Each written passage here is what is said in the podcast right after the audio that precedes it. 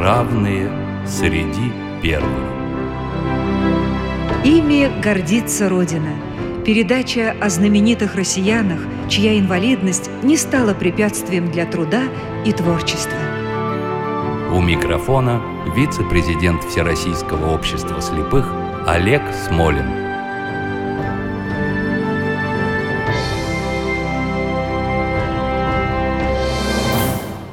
Здравствуйте! Говорить о герое нашей программы сегодня и трудно, и легко.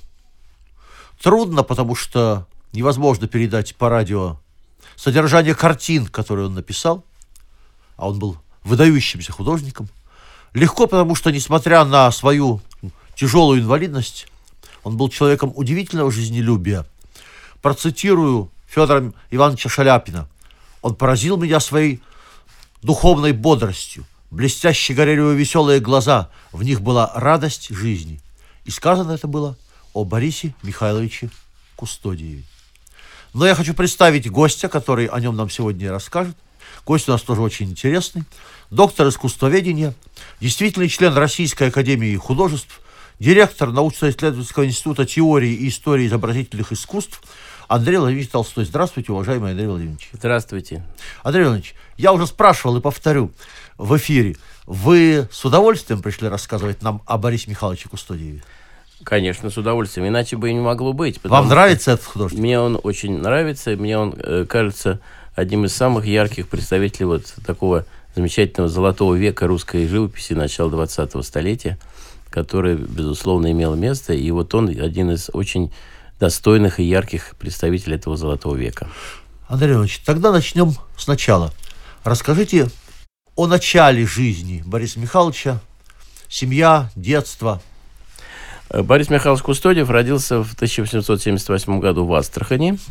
Но так сложилась судьба его, что э, семья очень хорошая, дружная, но она рано потеряла отца. Вот не было ему двух лет даже, когда потерял он отца.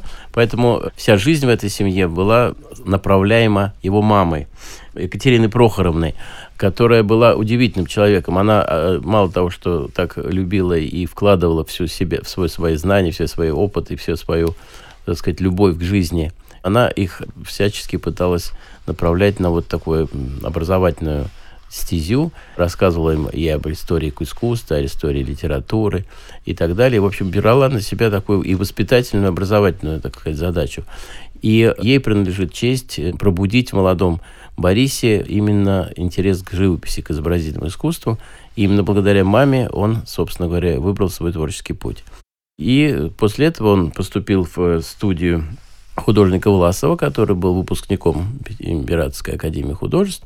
И, собственно говоря, таким образом его путь был дальнейший предопределен.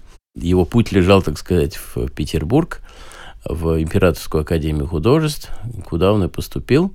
Сначала в мастерскую известного э, такого, ну, академического художника Савинского, а потом, после того, как проучился два года, поступил в мастерскую, одну из э, самых востребованных в то время мастерских, Ильи Ефимовича Репина. Да, вот, кстати, если можно про Илью Ефимовича подробнее.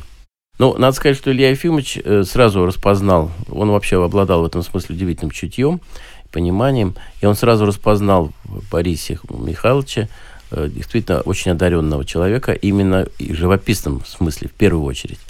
И поэтому он всячески его поддерживал, причем не только в стенах Академии, но и уже потом э, мы знаем прекрасно о том, что он именно одному из своих учеников, а именно Борис Михайловичу, поручил участие вместе с э, другим художником, э, тоже его учеником Куликовым, поручил участвовать вместе с ним в создании замечательного монументального полотна заседания Государственного Совета.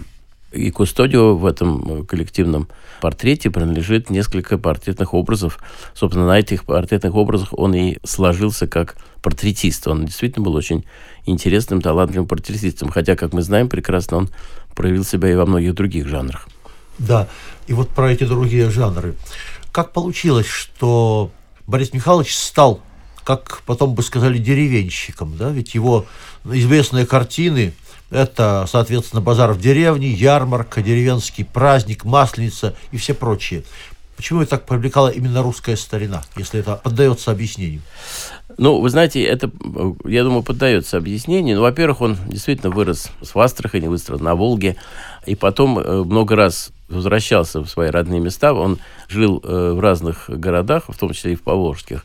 И э, одно из его любимых детищ был так называемый терем под Кинишем. Он построил уже, будучи даровитым, не только даровитым, но уже дипломированным художником.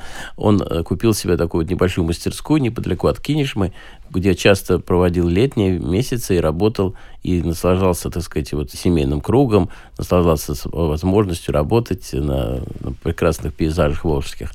А что касается вот его пристрастия, так сказать, к этой теме, дело в том, что это тоже не случайно. Это, я думаю, имеет даже отчасти какое-то э, для него личностное очень объяснение. Дело в том, что когда э, Борис Михайлович Кустодиев закончил курс в Академии художеств, он получил золотую медаль большую и право на пенсионерскую поездку. Вот эту пенсионерскую поездку он с удовольствием Париж. отправился. Париж, он был в Испании также. Вот. Но он не очень долго там был. Он вернулся, продолжал то, что он делал еще до того, как закончил курс Академии, а именно поехал на этюды. И вот эта работа на пленере, работа на натуре его необычайно вдохновляла всегда. И именно во время одной из поездок на эти этюды он познакомился со своей будущей молодой супругой Юлией Евстафиной Порошинской. Вот, я думаю, что вот это соединилось в его сознании, вот эти работы на, на деревенских темах, э, со встречи со своей любимой женой, которой он оставался действительно его любимой женщиной на всю жизнь. И это окрасило таким личностным характером его обращение к этой теме. А то есть любовь к стране, любовь к женщине Да, это соединилось. Да, это вообще, наверное, идеальный, идеальный вариант.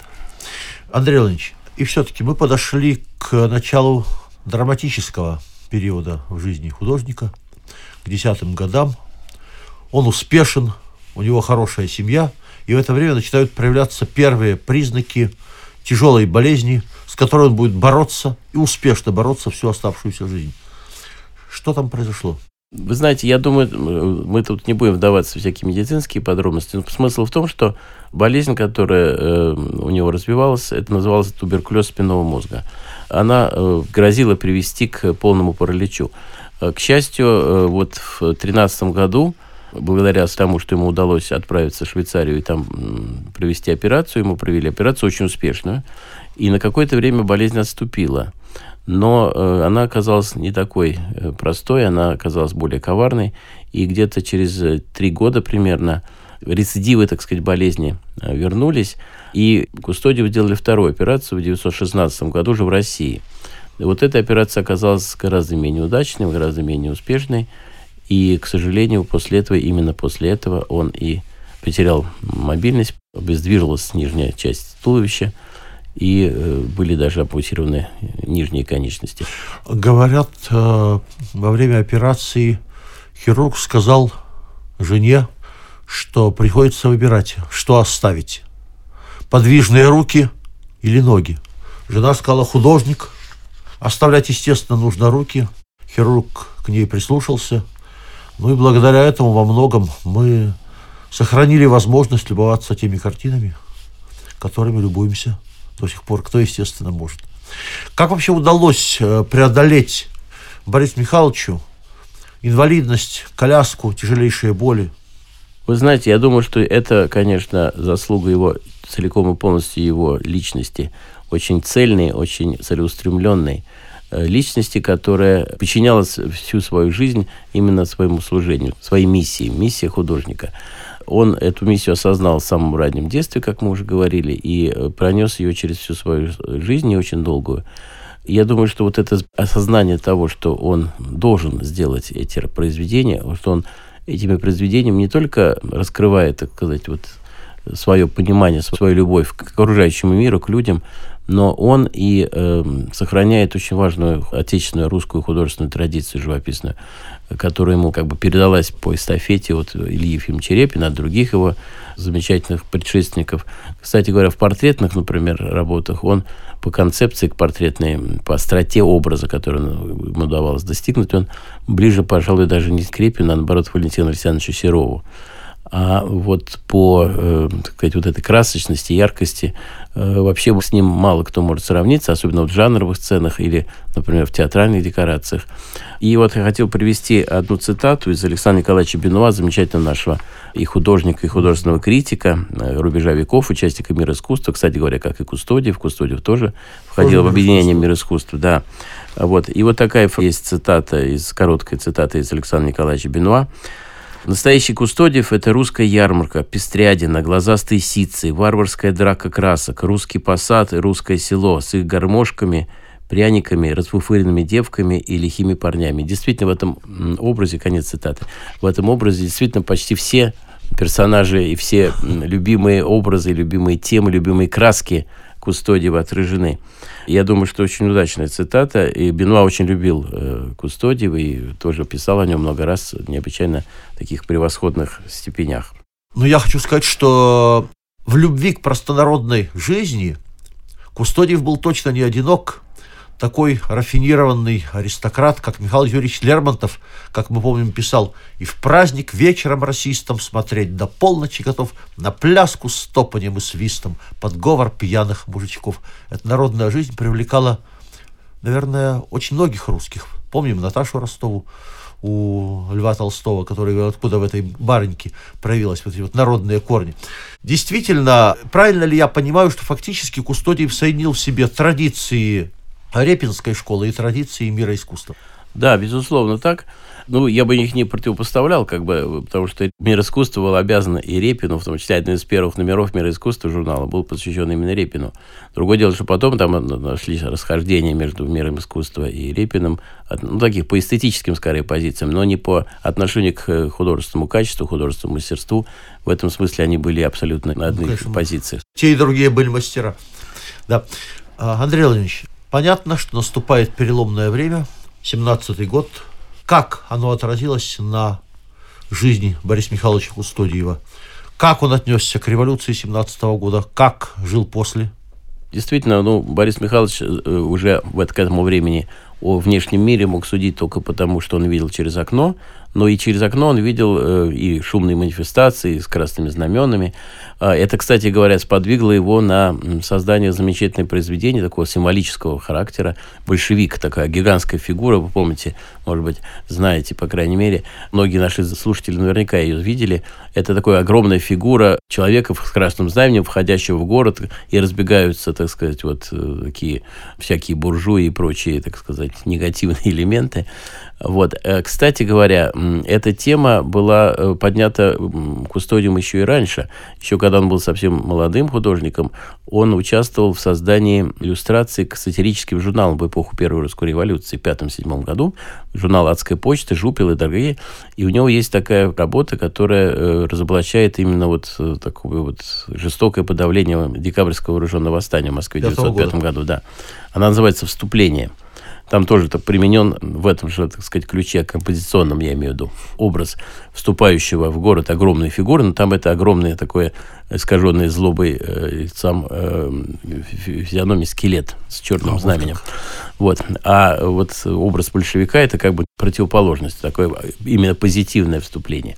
Кстати говоря, потом несколько раз Кустодиев создавал э, изображение торжественных манифестаций, в частности, на Дворцовой площади, на площади Урицкого, которая называлась после революции, mm-hmm. как раз манифестация 1 мая. И замечательная большая картина Бориса Михайловича Кустодия, посвященная этому празднику.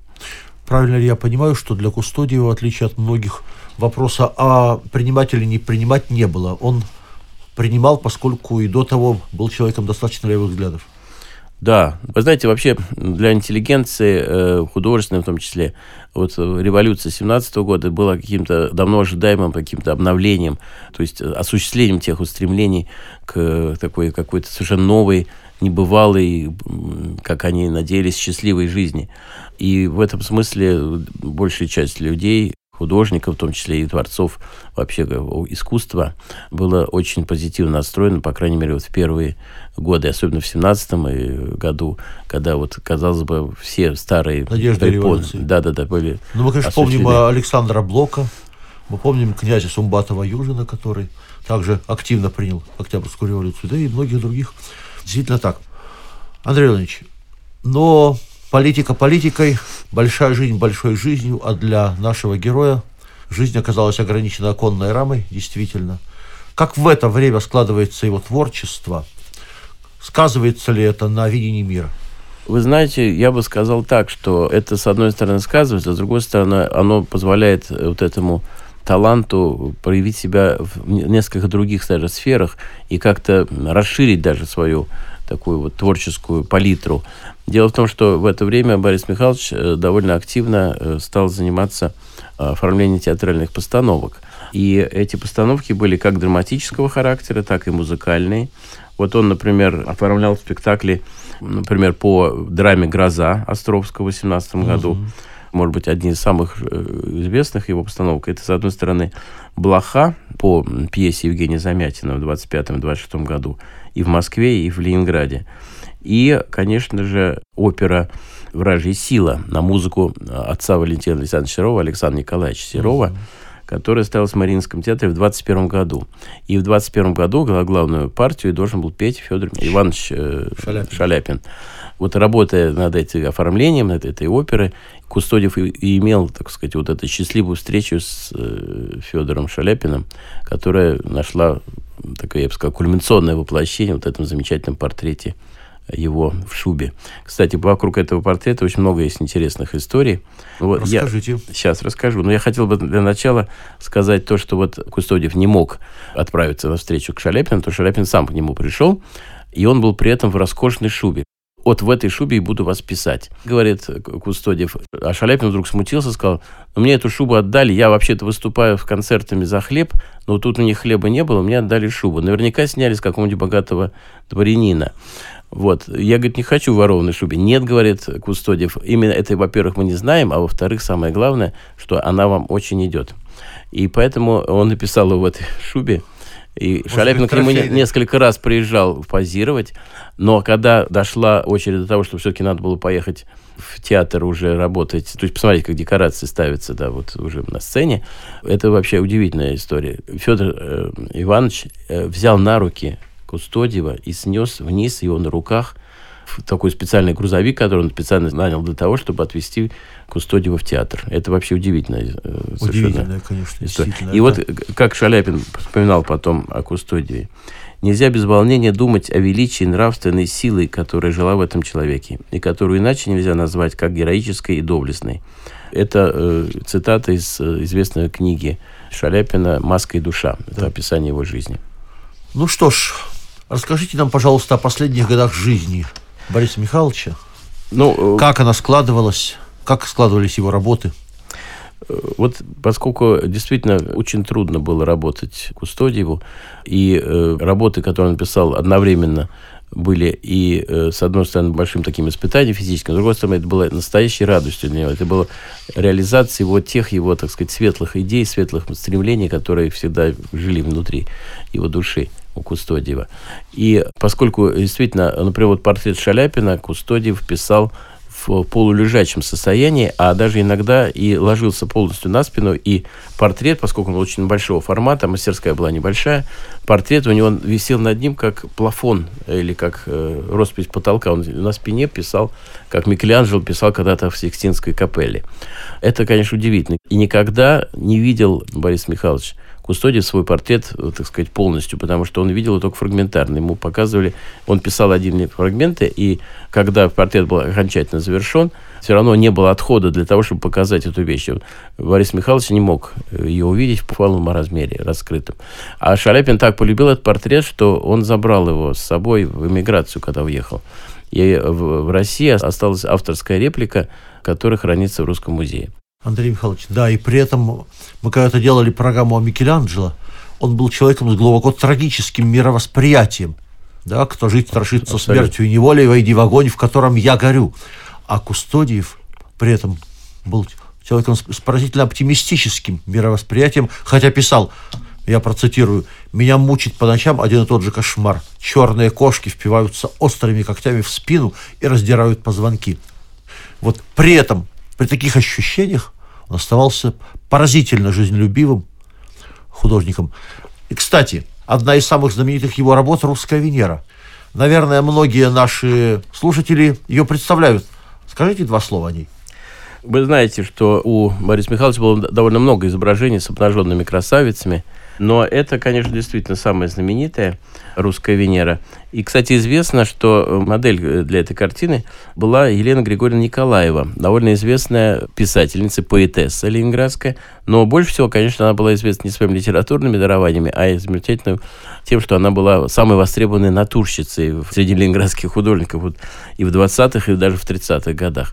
И у э, Кустодии вот эта тема, так сказать, обнаженной натуры, обнаженной красавицы и такого контраста вот этого как бы свободного, внутренне раскрепощенного существа, тела и такой довольно убогой и такой иногда даже мещанской обстановки, вот это, видимо, тоже то, что как бы его э, всегда мучило и, так сказать, как человека, и как художника. Ему хотелось найти вот какую-то такую вот выйти из этого такого предмета, такого немножко захламленного мирка в какой-то мир свободы. И вот эта реализация тех его мечтаний, тех его внутренних устремлений, которые не получились осуществить из-за просто вот объективных причин, она, видимо, тоже была, как-то в этом тоже заключалась.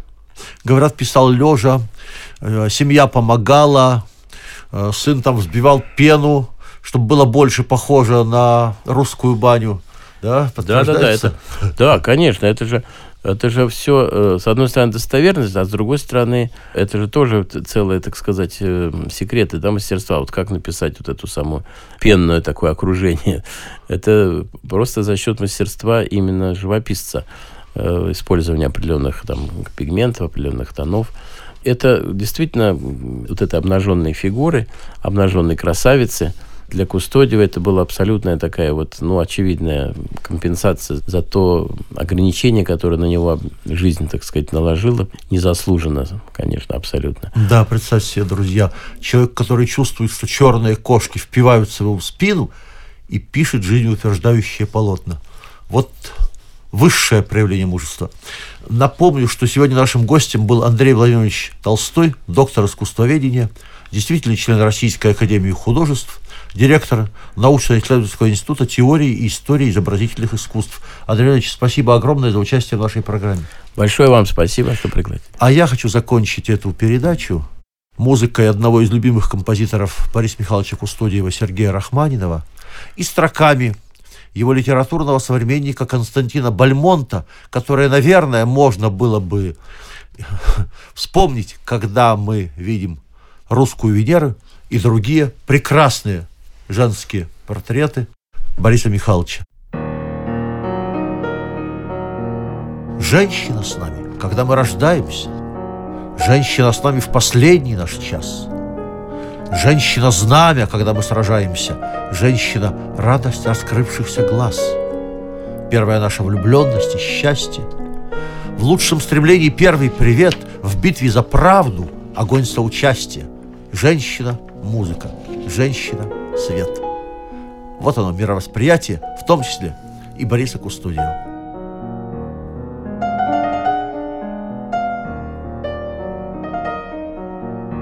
Напоминаю, вы слушаете просветительскую программу «Равные среди первых».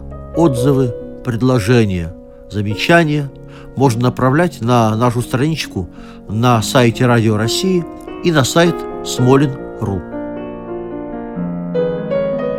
Программа создана при финансовой поддержке Федерального агентства по печати и массовым коммуникациям.